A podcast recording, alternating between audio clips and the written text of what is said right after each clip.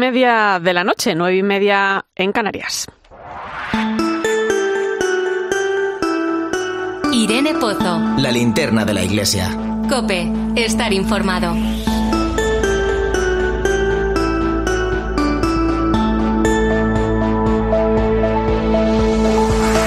¿Qué tal? ¿Cómo estás? Feliz Pascua. Espero que hayas pasado una buena Semana Santa y que este tiempo te ayude a vivir con esperanza la vida. Hoy tengo que dar gracias en mayúscula a cada una de las personas que se encuentran en este momento al otro lado. Esas que cada viernes tras viernes por la noche me acompañan en la linterna de la iglesia. Da un poco de vértigo pensar que ya somos 422.000 oyentes y que sin cada uno de vosotros esto no sería posible.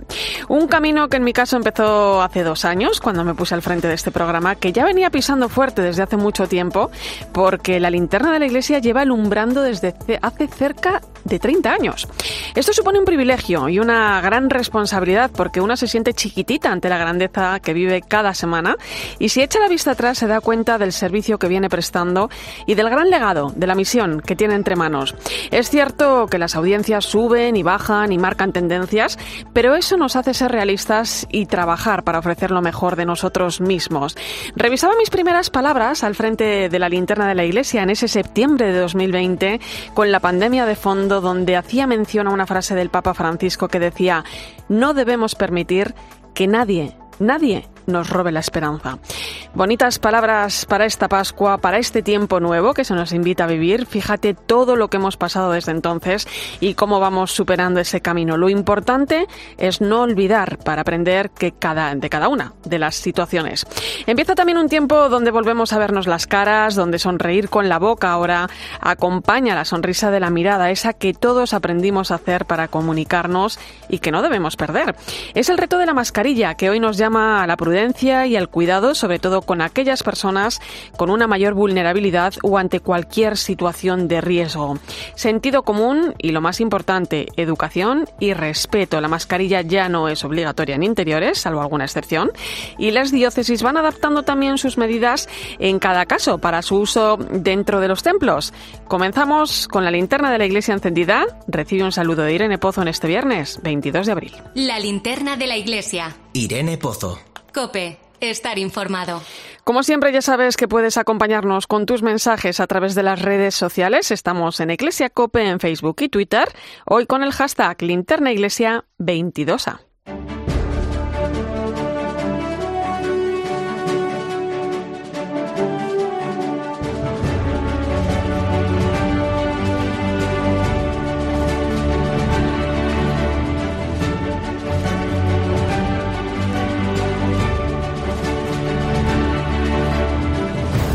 Repasamos hasta ahora las principales claves de la actualidad de la Iglesia que nos deja esta semana. Lo hacemos con Nacho de Gamón. Buenas noches. Buenas noches, Irene. La programación socio-religiosa de COPE ha conseguido grandes resultados en el Estudio General de Medios. Nacho, estamos muy contentos y muy agradecidos. Según el EGM, la audiencia respalda los programas socio-religiosos de COPE. La Santa Misa, que se emite los domingos a las 9 en directo desde la Capilla de la Inmaculada de Toledo, es seguida por 693.000 personas. Son 139.000 más que en la anterior ola y es el récord absoluto de este programa. Iglesia Noticia, que dirige Faustino Catalina los domingos entre las 8 y media y las 9, se dispara hasta los 524.000 oyentes y suma 31.000 más que en la anterior ola. Y este programa, La Linterna de la Iglesia, también crece en esta ola del EGM, alcanzando los 422.000 oyentes, 50.000 más que en la ola anterior. También 13 está de enhorabuena por los resultados de audiencia que han conseguido sus programas en Semana Santa. Y es que cerca de 3.700.000 personas han conectado diariamente con 13 para ver su programación especial de Semana Santa. El canal de televisión ha promediado un 2,4% de share, situándose como la cuarta opción de los espectadores en la TDT. Mucho que celebrar, Nacho, sin duda. ¿eh? Vamos con más cosas. El próximo lunes comienza la Asamblea Plenaria de la Conferencia Episcopal Española con los discursos de su presidente, el cardenal Juan José Omella, y del nuncio en nuestro país, Monseñor Bernardito Auza. Los obispos tienen en el orden del día, entre otras cosas, recibir información sobre el avance de los trabajos de la fase diocesana del Sínodo, conocer la situación de los refugiados ucranianos que han llegado a nuestro país. Muchos han sido acogidos por diferentes iniciativas de la Iglesia. También van a hacer balance de la Semana del matrimonio que se celebró en febrero y van a conocer los detalles de la peregrinación europea de jóvenes que se va a celebrar en agosto en Santiago de Compostela y de la JMJ que se va a celebrar en Lisboa en agosto de 2023. Además, se va a presentar a los obispos el catecismo para adultos. Y la Iglesia en España ha pedido que no se produzcan más muertes en el trabajo con motivo del Día Internacional por la Salud y la Seguridad en el Trabajo, que se celebra el próximo jueves. El Departamento de Pastoral del Trabajo de la Conferencia Episcopal Española ha publicado una nota en la que señalan que cada año se registran en nuestro país más de un millón de accidentes laborales. Por ello, recuerdan que la seguridad en el trabajo significa salvaguardar los recursos humanos que tienen un valor inestimable a los ojos de Dios y afirman que trabajar con seguridad permite a todos expresar lo mejor de sí mismos mientras se ganan el pan de cada día. Además, Nacho, desde el miércoles se está celebrando en Madrid la Semana Nacional de Vida Consagrada que organiza el Instituto Teológico de Vida Religiosa de los Misioneros Claretianos. Somos relación, somos en relación, es el lema de esta edición. Precisamente sobre la importancia de este tema habló el cardenal Aquilino Bocos en la sesión de apertura. Sin relaciones bien fundadas y cualificadas, no construiremos la comunidad humana y eclesial en la que estamos llamados a ser signos y agentes de comunión y de misión evangelizadora. Antonio Bellella, el director del Instituto Teológico de Vida Religiosa, también explicaba que el concepto de la relación tiene una fuerte presencia en el magisterio del Papa Francisco. El Papa Francisco ha insistido mucho en todo su magisterio en elementos relacionales, por ejemplo, la fratelli tutti, la relación de los hombres y las mujeres entre sí, la categoría de hermano, la categoría de filiación, somos hijos de Dios. La Evangelii Gaudium nos habla del encuentro con Cristo y con Dios como algo fundante de la persona humana la Moris Leticia, las relaciones entre la familia, Laudato Si, las relaciones con eh, el planeta, con la naturaleza, nuestro hábitat, que estamos destruyéndolo precisamente porque establecemos con él una relación contaminada. Mañana concluye esta Semana Nacional de Vida Consagrada con la presentación del libro Predicate Evangelium, una nueva curia para un tiempo nuevo, del cardenal Oscar Rodríguez Maradiaga, que edita publicaciones claretianas y que analiza la reciente reforma de la curia romana que ha realizado el Papa Francisco. Y más cosas, el proyecto Esperanza de las religiosas adoratrices ha presentado su memoria de actividades 2021. Un año en el que atendió a un total de 211 mujeres. Con ellas ya son 1.285 las víctimas de trata que han pasado por este proyecto desde que comenzó en 1999. Además, se tendieron 269 comunicaciones en relación con posibles casos de trata, en 136 de las cuales se detectaron indicios de poder estar ante víctimas de trata. Muchas gracias, Nacho. Es un placer, como siempre, Irene.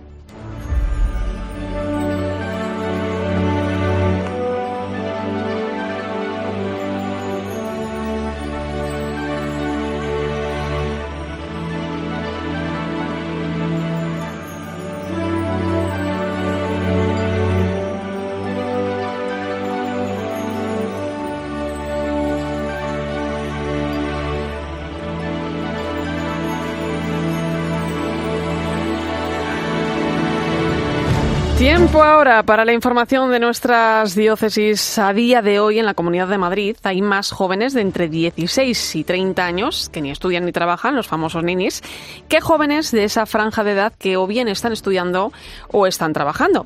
Es una de las principales conclusiones del informe que ha presentado Caritas Madrid sobre la situación del empleo juvenil en la región. Cope Madrid, Belén Ibáñez, buenas noches. Buenas noches, Irene. Claves como que esos jóvenes que no tienen interés por nada se convierten en parados de larga duración.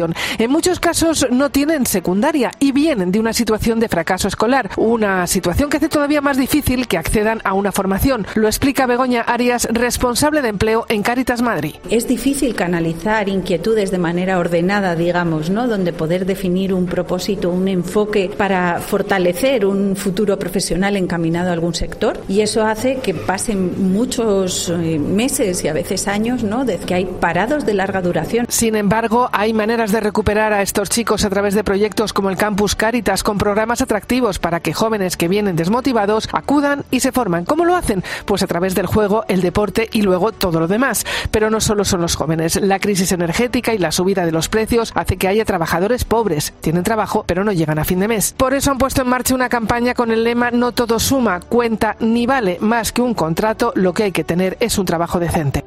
Seguimos en la diócesis de Coria, Cáceres, donde esta semana se han presentado las obras de arte que van a participar en la exposición Transitus, la nueva edición de las Edades del Hombre que se va a celebrar en Plasencia. Cope Cáceres, Miriam Rodríguez, buenas noches. Buenas noches, Irene. Ocho de las aproximadamente 180 piezas que se exhibirán en la vigésima sexta edición de las Edades del Hombre en Plasencia a partir del próximo mes de mayo forman parte del patrimonio de la diócesis de Coria Cáceres. A las tres eh, ya anunciadas y pertenecientes a la Catedral de Coria se unen otras cinco cuadros y grupos escultóricos de parroquias y ermitas de Cáceres, eh, Clavín, Brozas y Herrera de Alcántara. Una selección con la que la diócesis va a contribuir a la acción evangelizadora de la Iglesia, ha destacado el obispo Jesús Todas ellas proceden de lugares de culto y me parece muy importante que no van simplemente a una muestra del arte por el arte, sino que van a contribuir a la acción evangelizadora de la Iglesia. Aún no hay fecha para la inauguración de esta muestra que acogerá hasta diciembre la Catedral de Plasencia.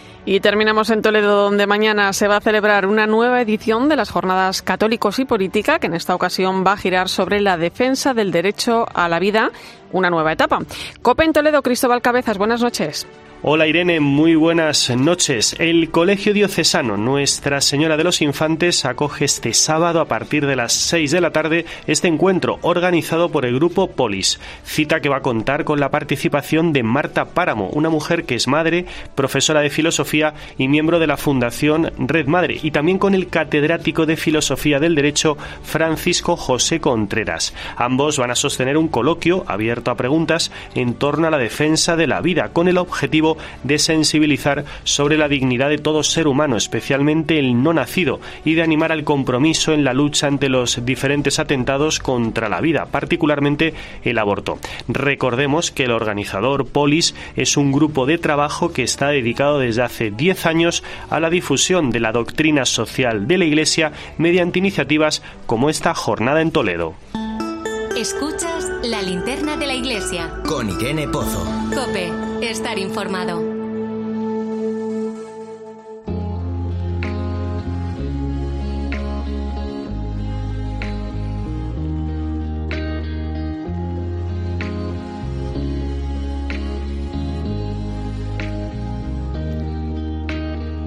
Te voy a contar la historia de Chema y Lourdes, un matrimonio del norte de Madrid, padres de unos cuantos niños. Cuatro, se llaman Chema, eh, Marta, Mariana y Íñigo. 11, 9, 8 y 6 realmente tenemos eh, otros cinco más en el cielo, tres que fueron eh, pequeños, eh, bueno, pues abortos naturales, dos que nacieron, lo que pasa que nacieron con 20 semanitas y no era viable la vida, pero vamos, y fallecieron a hacer.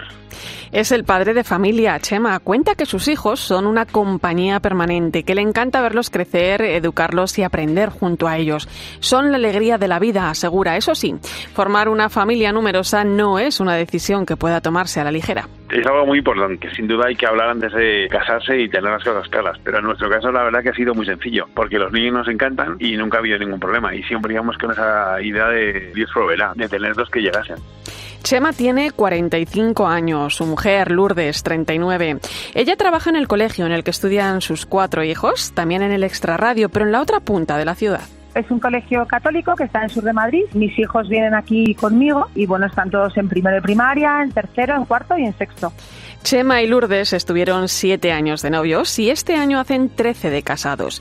Su viaje de novios fue a África, donde pasaron una semana con las misioneras de la caridad en Etiopía. Y no era la primera vez que iban, en su etapa de novios aprovechaban para irse de misión de vez en cuando. Pues nosotros eh, empezamos a hacer eh, los voluntariados. el primer año fuimos a Rumanía y los siguientes años fuimos a Etiopía. Somos de Acción Católica General de Madrid y organizaba los voluntariados en verano. Al poco de casarse nació Chema, su hijo mayor, que ya tiene 11 años. Desde ese momento dejaron de hacer esos viajes a lugares tan lejanos, pero a cambio la misión llegó a su casa. Ahora van a comenzar a hacer un voluntariado de familia, mediante el cual van a compartir un día al mes con un niño con discapacidad siempre hemos visto que la misión, como decía Madre Teresa, que siempre se empieza en casa, en cada una de las casas, ¿no? En tu familia, con la gente más cercana y eso es lo que hemos transmitido a los niños, ¿no? Que siempre, aunque no nos podemos ir a lugares lejanos como íbamos nosotros de novios, pues ahora podemos hacer la misión desde casa. Eso de formar una familia numerosa es algo de lo que no se arrepienten ninguno de los dos, todo lo contrario, pero es algo poco común. En España son solo 700.000 las que tienen el título de familia numerosa, por eso aún sorprende ver a un matrimonio joven con tantos hijos. No sé si porque se han sorprendido tanto durante el pasado que la sorpresa ya va reduciéndose, pero sí, sí, el no os aburrís es muy habitual, porque cuatro, bajo mi prisma, no son muchos, pero sí que a la gente le, sorprende. Y cuando vas a un restaurante, cuando vas a hacer alguna actividad, las caras son de sorpresa, efectivamente. Por cierto, que la familia de Chema padre, Lourdes, Chema hijo, Marta, Mariana e Íñigo puede que pronto crezca. Llevan muchos años pensando en acoger y creen que este puede ser un buen momento.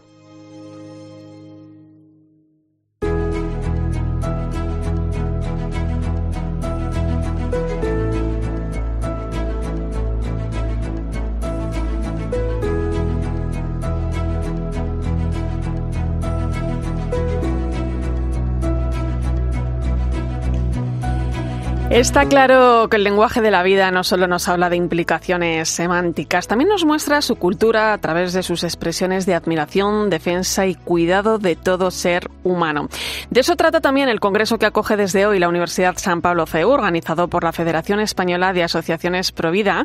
Su presidenta es Alicia Latorre. Buenas noches, Alicia. Hola, buenas noches. Madre también de familia numerosa. Sí. la verdad que sí, sí. Y orgullosa también. En el cielo. Sí, la verdad, dando gracias a Dios. Alicia, hablar de cuidar la vida es hablar de una sociedad que tiene derecho a leyes justas que garanticen precisamente eso, ¿no? Eh, bueno, es algo que está lejos hoy en día. ¿Cuál es la realidad que vivimos y qué opciones tenemos?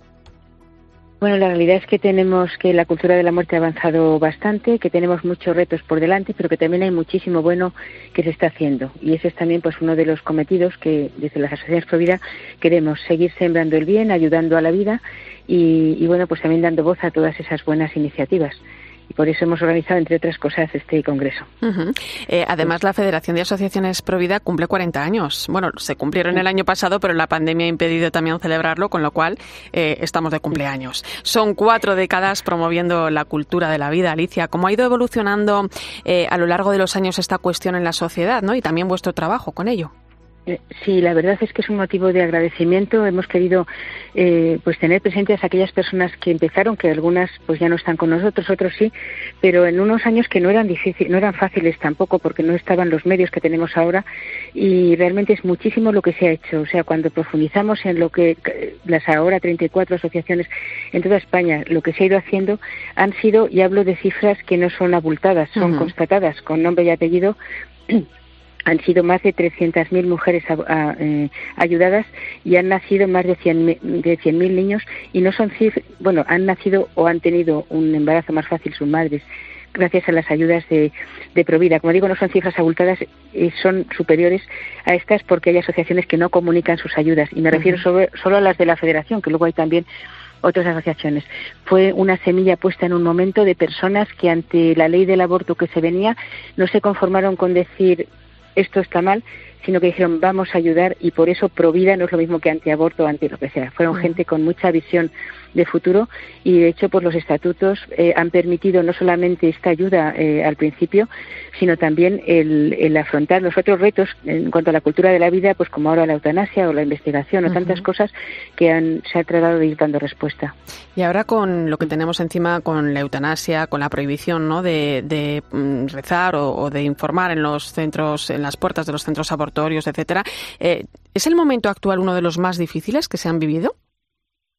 Bueno, es difícil. Para cada cual su momento es el mejor y el más difícil también. Quiero decir que precisamente viendo esta historia vemos que nunca ha sido fácil y que también a veces con menos medios se han hecho muchas cosas. Ciertamente es complicado porque, también porque ha habido un acostumbramiento, un desánimo por parte de algunas personas pero nosotros de verdad que conservamos la esperanza porque esto no tiene ni pies ni cabeza, ni las leyes, ni las cosas que se dicen. Hemos tenido, por ejemplo, en el Congreso, pues ponencias extraordinarias donde te das cuenta de la fuerza, de la verdad, de la ciencia verdadera, de, la investigación que, respeta de la vida. Y qué pena que eh, se esté tratando de entrar en el campo de la medicina, eh, el que se trastoquen con ese lenguaje, que por eso era nuestro título también, pues mentiroso y falso muchas veces, disfrazando una realidad paralela que no tiene nada que ver ni con los problemas ni, ni, con lo que necesita el ser humano. Entonces sí, es complicado, pero, pero, pero no es imposible y sobre todo que la semilla siempre, el bien que se haga siempre, siempre repercute, no sabemos hasta cuándo, en el bien de las personas. Eh, Alicia, adelantaba yo ese tema sobre el que se desarrolla el Congreso, el lenguaje de la vida, eh, porque este tema que vamos a encontrar, eh, bueno, pues eh, ha, ha arrancado esta tarde el Congreso, pero mañana va a ser de, también un día importante. ¿Dónde habéis querido poner el foco? Pues precisamente nos ha parecido importante eh, por el propio, como tú has dicho bien en la introducción, lo que es la propia semántica, porque hasta los términos lingüísticos eh, pues se han cambiado completamente, no responden a la realidad, hasta son hasta eh, lingüísticamente incorrectos, pero aparte de eso eh, no responden a la verdad. Entonces hemos querido primero analizar el lenguaje en sí, eh, las palabras, porque hay incluso manuales que dicen qué, no se, se tiene que utilizar, qué no.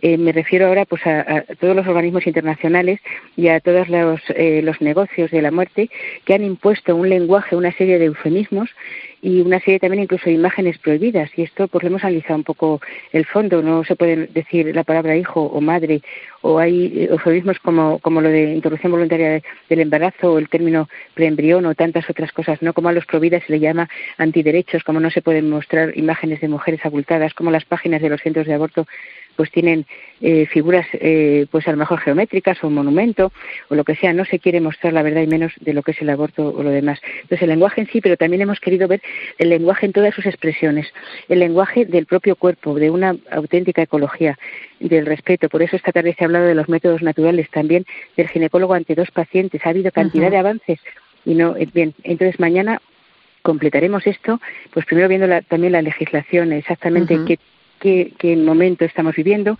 Sí. Hablará un psiquiatra, que es muy importante también de la comunicación de nuestra propia salud mental, uh -huh. eh, la, la, los cuidados. Eh, la eutanasia también y testimonios realmente impactantes y preciosos. Que Esos, ahí te quería yo te quería preguntar Alicia sí. porque yo soy de las que siempre digo que hoy en día eh, es importantísimo dar testimonio, ¿no? Y yo te quiero mm. preguntar por qué es importante, qué vamos a encontrar mañana en esos testimonios. Pues mira, es importante porque es la verdad de la vida, que esa eh, fue otro sí, lema que tuvimos sí, sí.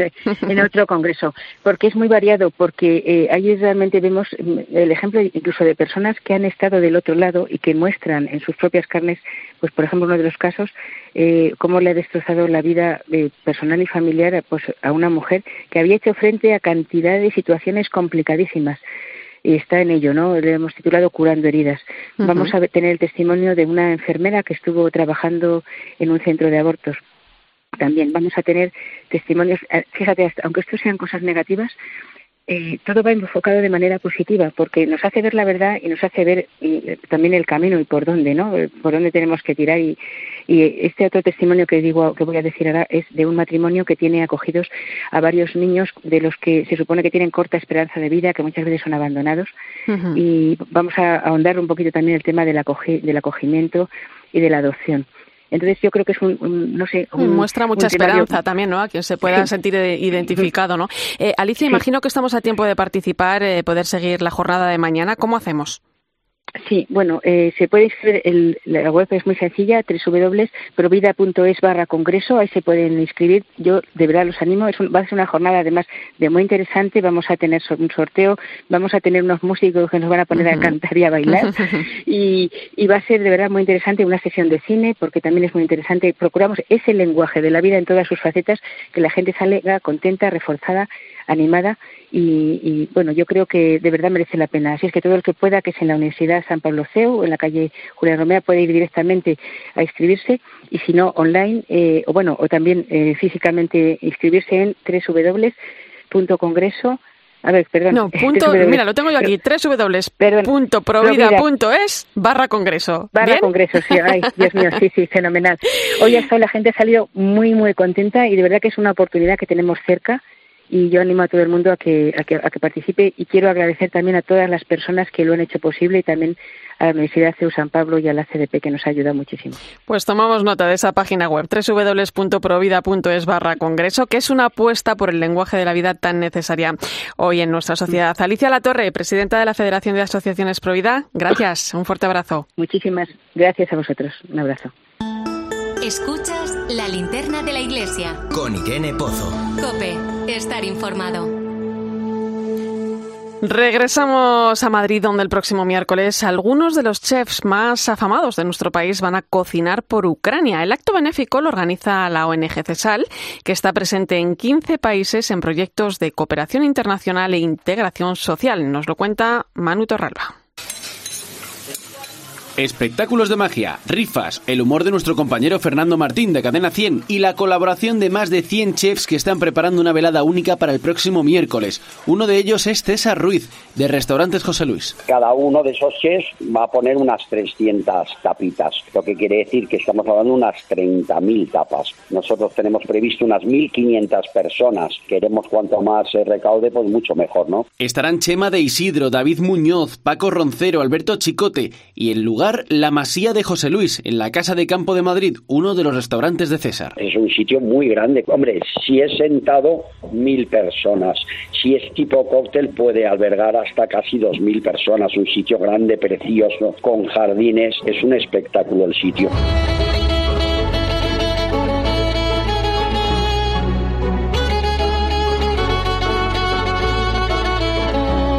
Sorpresita lo que vamos a intentar hacer porque lo que empezó siendo eso, mi participación ahí, como sumar un poquito con el violín y pues se me ha mareado un poco la cabeza y creo que voy a enredar a 11 colegas, que es un grupo de viento metal, para hacer un pequeño show para los invitados para que disfruten y que sea mucho más recordado ¿no? el evento de lo que ya va a ser. Es el violinista Pablo Navarro. Cuando recibió la llamada para participar en el acto liderado por César Ruiz y Chema de Isidro, no dudó ni un instante. O sea, descolgar el teléfono y decir, oye, esto es para esta gente que necesita o para lo que sea, porque creo que la situación lo merece, porque creo que no cuesta nada. Realmente es como agradecer ¿no? a la gente que sí que de manera altruista va a coger y va a ir a, pagar ahí un dinero para que alguien pueda cubrir una necesidad que ahora mismo no la tiene. Pero detrás de esta iniciativa a favor de los refugiados ucranianos se encuentra CESAL, una ONG conocida en España por llevar más de 30 años desarrollando proyectos de inserción social. Uno de sus programas formativos es el de camareros y chefs, con el que César Ruiz lleva años colaborando. Todos los años en invierno, en Navidades, damos la cena a la gente de exclusión social y la verdad que es una cosa muy bonita. En este caso, Cesal está acogiendo temporalmente a varias familias y las está ayudando a regularizar su situación. El objetivo final es que se integren en la sociedad española. Para ello son esenciales fondos como los que van a conseguir con esta cena. El director general de Cesal es Pablo Llano. Tenemos dos grandes áreas de trabajo. Nosotros trabajamos en el ámbito de la cooperación internacional, donde trabajamos en más de 15 países, y luego todo el área de trabajo de acción social aquí en España programas educativos, programas formativos, programas de inserción laboral, etcétera. Si quieres unirte a este cóctel benéfico a favor de los refugiados ucranianos, aún tienes entradas disponibles por 75 euros en tomaticket.es. Es por una buena causa.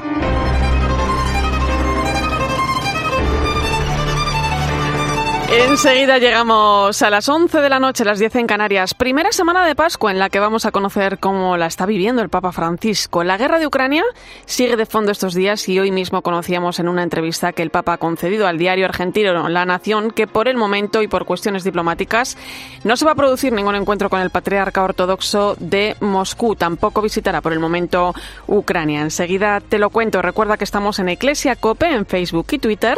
Hoy con el hashtag Linterna Iglesia 22A. Sigue a Irene Pozo en Twitter en arroba eclesiacope, en nuestro muro de Facebook Eclesia Cope y en cope.es. Este fin de semana, Cristina tiene un plan. Desde las 10 de la mañana hasta las 2 quiero contarte las mejores historias, emocionarme contigo, reírme contigo. En Cope, de 10 de la mañana a 2 de la tarde, los sábados y domingos, el mejor entretenimiento lo encuentras en fin de semana con Cristina López Slichting. Y en el principio fue un choque. Y como en todo choque había que hacer un parte. La era de peritos y abogados había comenzado. Hasta que llegó línea directa y dijo, la humanidad espera que evolucionemos. Bajémosle mucho el precio sacando a los intermediarios y premiemos sus coches eléctricos. Démosles vehículo de sustitución, servicio de taller puerta a puerta, cambio de neumáticos, llevemos su coche a pasar la ITV gratis. Evoluciona con línea directa. Cámbiate y llévate una bajada de hasta 150 euros en tu seguro de coche en el 917-700-700, 917-700-700 o en lineadirecta.com. Escuchas la linterna de la iglesia. Y recuerda, la mejor experiencia y el mejor sonido solo los encuentras en cope.es y en la aplicación móvil. Descárgatela. Prepárate para una noche sin control Nadie saldrá de ese autobús. Sin frenos y a toda velocidad. Speed máxima potencia y Speed 2. Si el autobús alcanza los 50 por hora, la bomba se activará. El sábado por la noche, en 13. ¿Quieres Primavera, lo último de Sol Optical? Verás qué bien te van tus 29. Estrena gafas graduadas desde solo 29 euros. Infórmate en soloptical.com.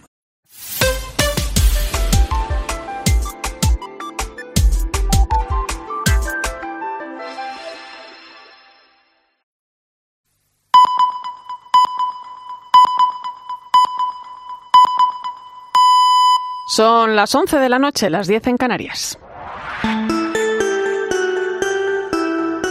Irene Pozo. La linterna de la iglesia. Cope, estar informado.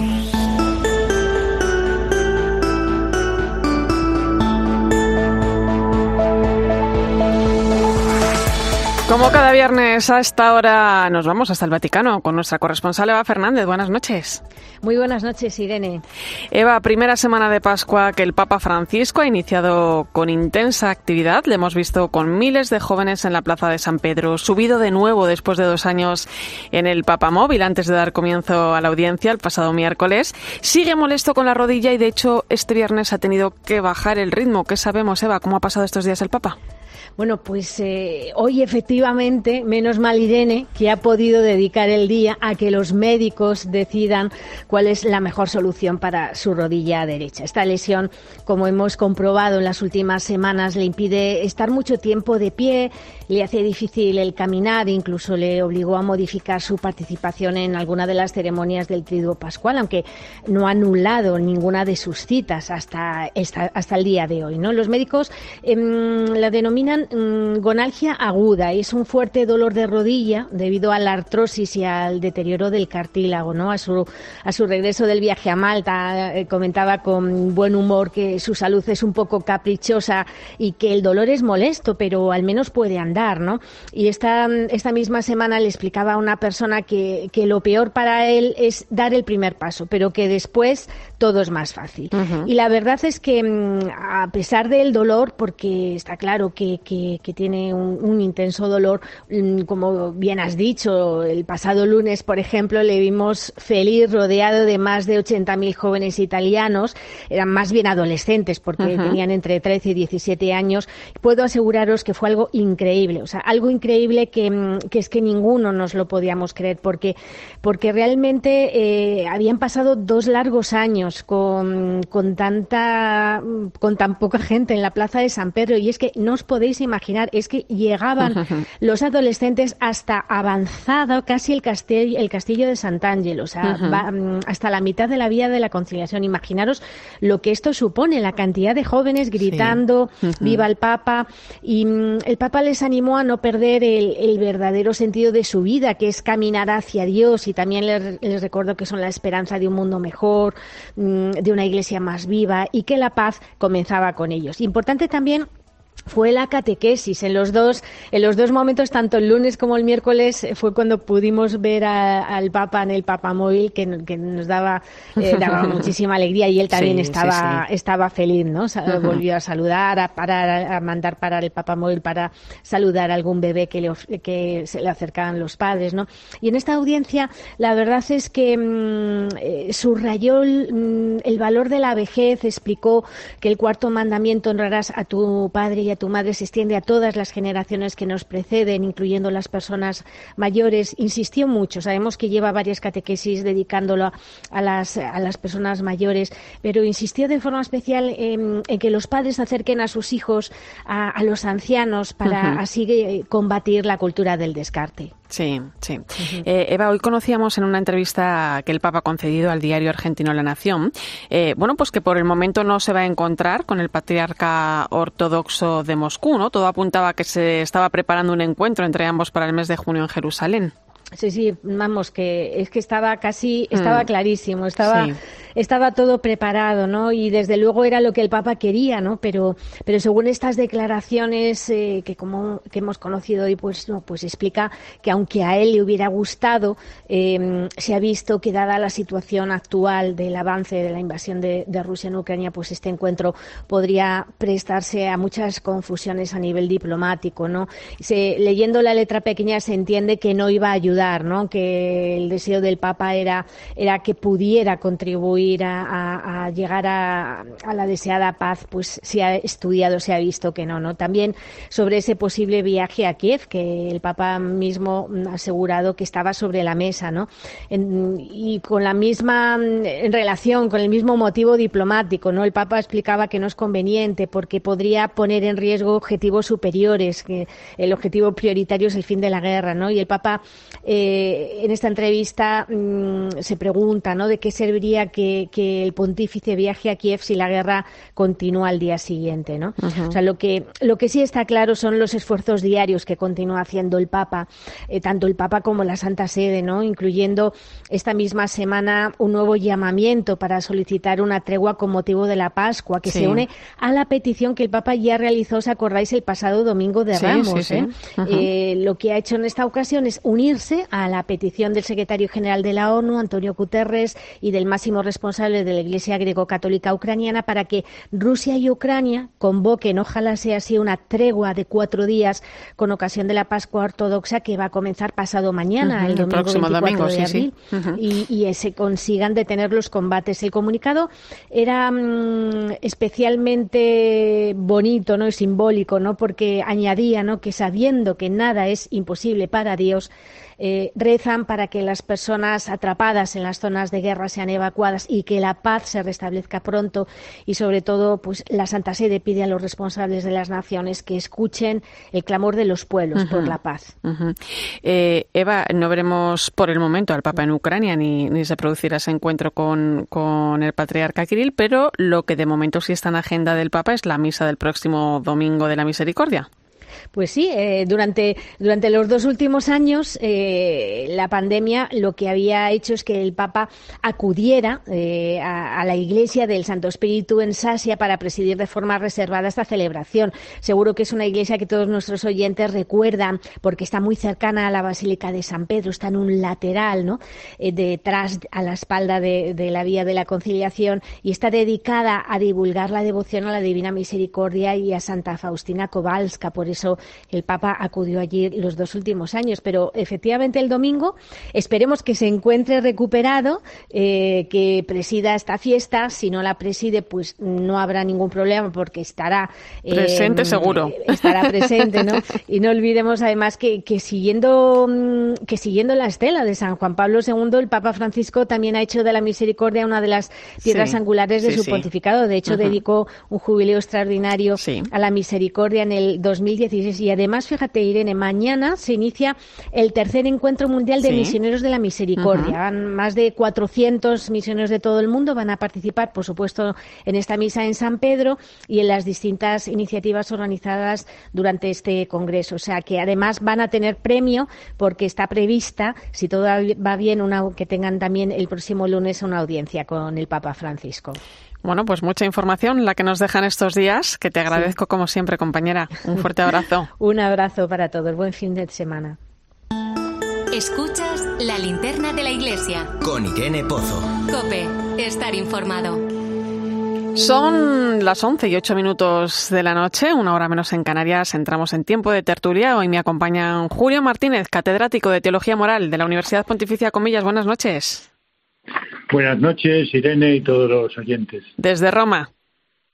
Allí te tenemos. Bueno, eh, no, estoy, estoy dando ejercicios a un grupo de religiosas de María Inmaculada y me marcho a Roma el martes Bueno, para- porque allí están de vacaciones, entonces he aprovechado para poder dar ejercicios aquí. pues te agradecemos que estés, que estés con nosotros esta noche, Julio. Y Silvia Rozas, directora de Eclesia, buenas noches.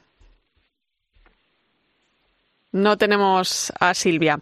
Bueno, a ver si la pueden recuperar, compañeros. Eh, Julio, comenzamos hablando de algo que, conoces muy bien como jesuita. Em, hablamos de vida religiosa. Venimos contando que se está celebrando la Semana Nacional de Vida Consagrada que organiza cada año el Instituto Teológico de Vida Religiosa y que nos deja muchas cosas sobre la mesa. Comenzaba el presidente de la Conferencia Episcopal, el cardenal Omeya, con un mensaje de bienvenida en el que interpelaba a los consagrados a salir con fuerza a hacer una pequeña gran revolución evolución y hacer un mundo más humano. Les dijo, depende de ti y de mí llevar a nuestro entorno el mensaje de Cristo. De puertas para adentro y de puertas para afuera, ¿qué significa esto, Julio? Pues mira, yo creo que el lema somos relación, somos en relación, eh, es evidente que aplica a cualquier ser humano, ¿no? Pero en el caso de los religiosos tiene como una especificidad que me parece que es muy sugerente y eh, en, un, en un sentido lo que dice el cardenal Omeya, que es esa conexión con el mundo, esa apertura al pueblo que es el que nos ubica. en otro sentido, también se me ocurre pensar que los religiosos formamos comunidades que no elegimos a nuestros compañeros o compañeras, sino que es el Señor quien nos elige y en las comunidades hay gente pues de distintas procedencias, de culturas, de países. Em, eh, son comunidades muy muy plurales, multiculturales, donde la comunión en la diversidad se da, donde hay una posibilidad de diálogo intercultural. Yo vivo, por ejemplo, en una comunidad de casi 30 jesuitas que somos de, bueno, de de, 15 o 16 nacionalidades. Y eso es una riqueza impresionante. y luego también los votos es una forma de vivir en la, en la raíz del amor, que las relaciones fundamentales que como seres humanos nos, nos constituyen, la relación con Dios, la relación con el prójimo, la relación con la naturaleza, tiene también su, su propia manera de vivir en un sentido de reconciliación. Ahora y, sí. y se podían aumentar más cosas. que, fíjate la cantidad de cosas Ahora... que tiene que ver la relación. Sí, sí. Ahora sí tenemos eh, al otro lado a Silvia Rozas, directora de Iglesia, hija de Jesús, también sabe, conoce muy bien la vida religiosa. Silvia, buenas noches. Hola, muy buenas noches a todos, Julio, Irene. La grandeza de la vida religiosa. Sí, y bueno, yo interpretaba estas palabras del cardenal Omeya mm, pensando en que no se trata de esperar también a que el contexto sea más favorable, ni siquiera a que los institutos consagrados pues sean más numerosos, ¿no? sino que ante la realidad que a cada uno nos rodea, ¿Qué es lo que me impide a mí, ¿no? Que no, no vivir con más coherencia el Evangelio, ¿no? Que depende de ti, depende de mí y que juntos podemos podemos vivirlo, ¿no? Eh, estos días, eh, en esta Semana Nacional de Vida Consagrada, escuchábamos al, al cardenal Miguel Ángel Ayuso, es religioso comuniano, eh, está al frente del diálogo interreligioso en el, en el Vaticano, ¿no? Em, en este tiempo, eh, bueno, cambiante, convulso, ¿no? En el que vivimos con la situación que atraviesa Ucrania, decía el cardenal Ayuso, que en estos tiempos en que la fraternidad y la paz están amenazadas desde muy diversos frentes y que vivimos en un clima social deteriorado, cualquier contribución que pueda preservar la paz y la fraternidad debe ser bienvenida, ¿no? Yo os pregunto si es el momento de construir algo nuevo con un profundo sentido de fraternidad y cuál es el papel de la vida religiosa en todo esto, Julio. Sí, un poco, un poco en la línea del cardenal. Evidentemente, nuestras comunidades no son multireligiosas, son, somos todos mm, eh, cristianos eh, de la Iglesia Católica, ¿no? Pero lo que sí son es muy plurales, como, como decía hace un momento. Entonces yo, yo creo que ahí sí que sí que hay para el mundo un signo de que efectivamente en una diversidad muy grande, pues podemos no solo vivir juntos, sino eh, buscar el bien unos de otros y además hacer cosas de proyecto compartido. ¿no? Entonces, creo que ahí, aparte de lo que puede significar pues, los votos, eh, para, como un signo para el mundo de que Dios es el absoluto, también nuestras comunidades pueden tener ese significado. Silvia. Sí, además, bueno, estará Julio de acuerdo conmigo, además que él tiene mucha más, mucho más recorrido en la vida religiosa que yo, ¿no?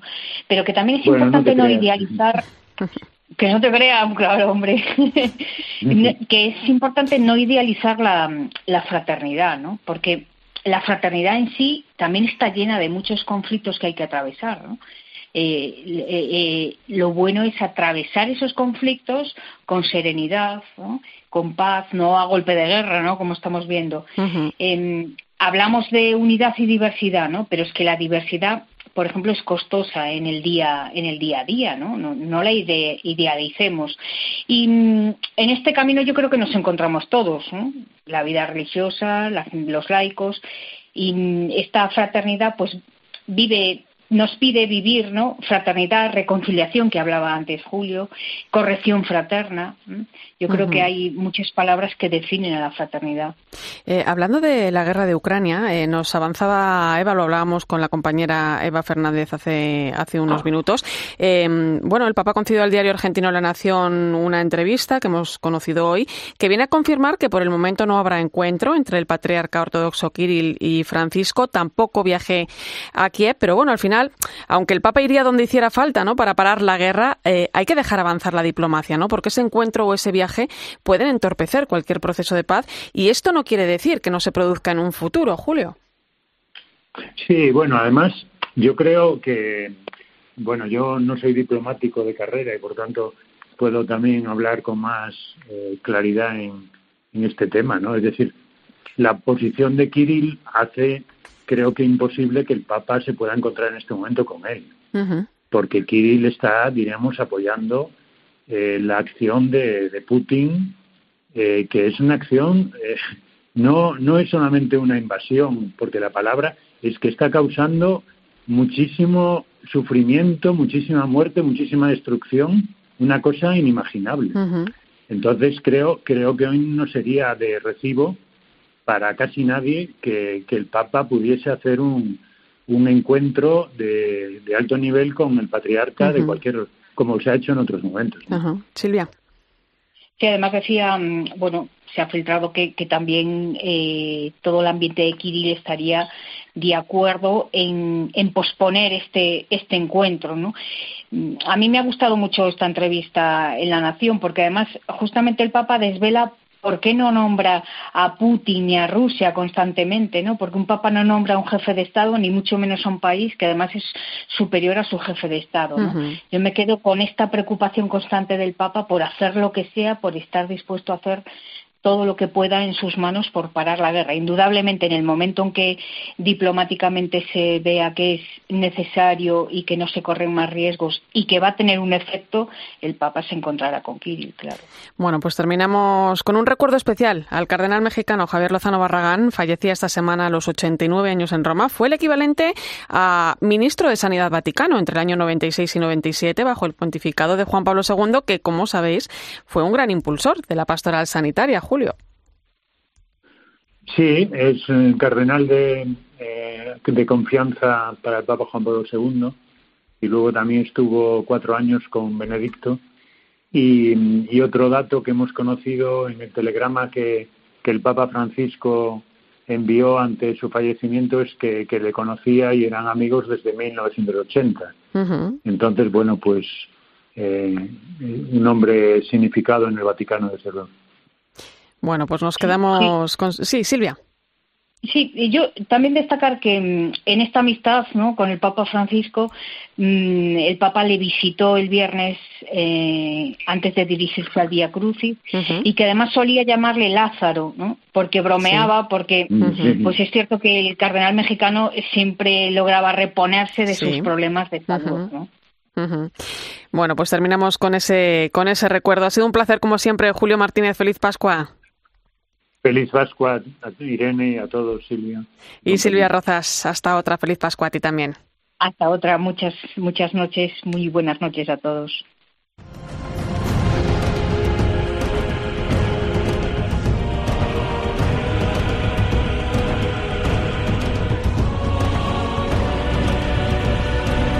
Te cuento ahora una historia. Es la de Pietro Sarubi, el actor que interpretó a Barrabás en La Pasión de Cristo de Mel Gibson. Este intérprete quería encarnar a uno de los apóstoles y para él fue una decepción cuando el director le dijo que quería que hiciese de Barrabás. Porque soy un actor.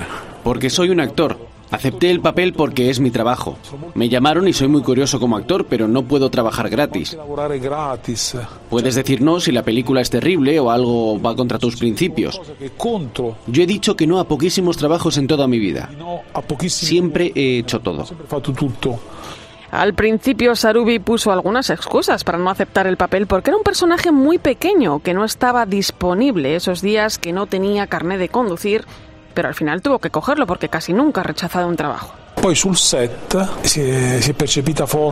En el set de rodaje se percibía fuertemente la espiritualidad de lo que se estaba haciendo. Había algo más que una película. La localización ayudaba mucho y yo tenía la suerte de que mi atuendo era el que había usado para hacer la película de San Francisco. El tiempo, el frío, el viento, el cielo han ayudado muchas cosas.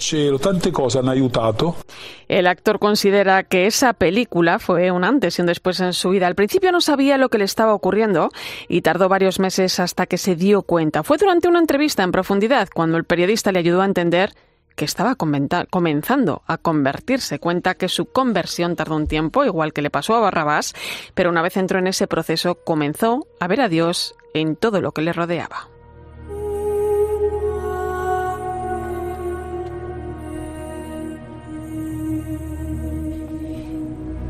Pietro Sarubi es uno de los testimonios que aparecen en la película El beso de Dios que se estrena hoy en cines de toda España, pero no es el único. Por este documental han pasado desde el bicampeón de Fórmula 1, Emerson Fittipaldi, al escritor Scott Hahn, pasando por el padre José Pedro Manglano, impulsor de Hakuna.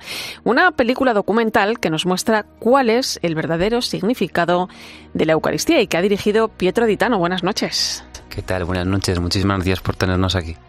Cuéntanos, Pietro, ¿cómo surge la idea de hacer una película sobre el auténtico significado de la Eucaristía? Sí, pues primero sufrí eh, una, mala experiencia en un momento de cuando estaba en la carrera y con mis estudios, por los estudios de actuación, circunstancias vitales, que estaba como emocionalmente y eh, mentalmente en un momento difícil, pues fallecimientos en la familia y cosas así un poco desagradables de contar. Y ahí, precisamente, dudando yo de la misa, me iba a confirmar ese año con un sacerdote muy querido que era nuestro capellán aquí en la Universidad de Madrid, en la Complutense, y leyendo en la Biblia, el que come mi carne y bebe mi sangre, eh, habita en mí y yo en él. Yo me sentía como tan destrozado por dentro y con incluso malos sentimientos porque el trabajo actoral me había como despertado mucha ira, como mucho odio y, era practicante, o sea, tú imagínate como la, el dolor interior por la hipocresía de ser una persona practicante y luego estar como habitado de malos ¿Te sentimientos. coherencia.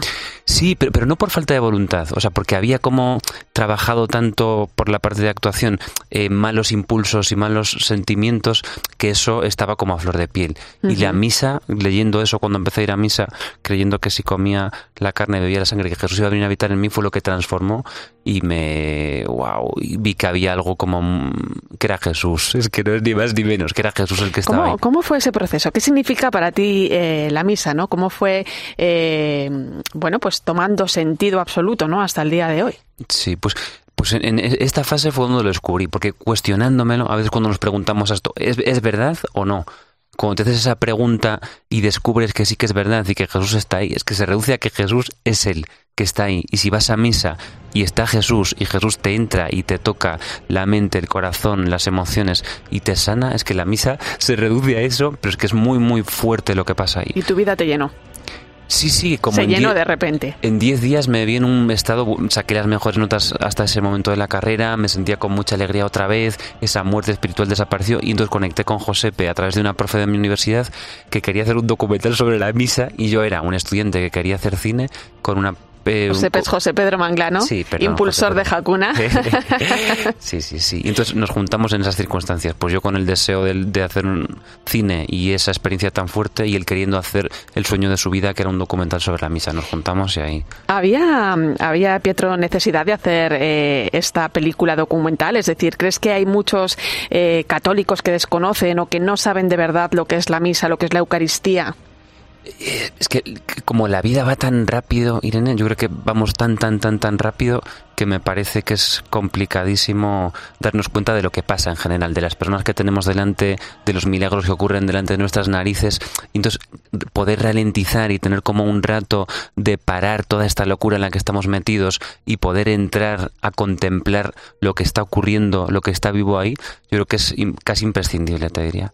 Bueno, eh, llega al cine, El beso de Dios, eh, que se van a encontrar nuestros oyentes en este documental si van al cine este fin de semana. Sí, pues yo estoy sobrecogido porque la gente sale sobrecogida. O sea, tenía miedo humanamente de que la película no funcionase porque siempre estás ahí que no sabes lo que va a pasar hasta que ocurre.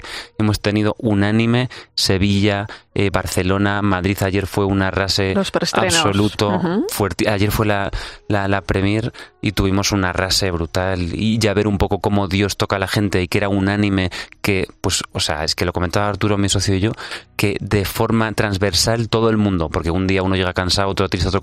Salieron tocaos, la gente abrazando. O sea, ayer fue un momento de gracia en la Premier como yo no he vivido prácticamente en toda mi vida. Muy, muy fuerte. Lo que pasó ayer en la Premier fue de verdad pues que, nos, eh. que nos sirva de ánimo y empuje, ¿no? Para, para que la gente se anime este fin de semana eh, a ir al cine. Pietro Ditano, director del documental El beso de Dios, gracias por estar aquí hoy con nosotros y que vaya todo muy bien. que toque muchos corazones. Sí, eso es. Eso es lo importante, que el Señor toque ahí y a disfrutar de, de los frutos. Pues así suena, El beso de Dios. Al principio existía la palabra, y la palabra era Dios todo se hizo por medio de ella. Este es mi cuerpo. This has been hiding in plain view. Es que te lo Nadie tiene la capacidad eso de, de arrepentirse de todo corazón y de saber con certeza desde la última confesión de lo que se tiene que arrepentir.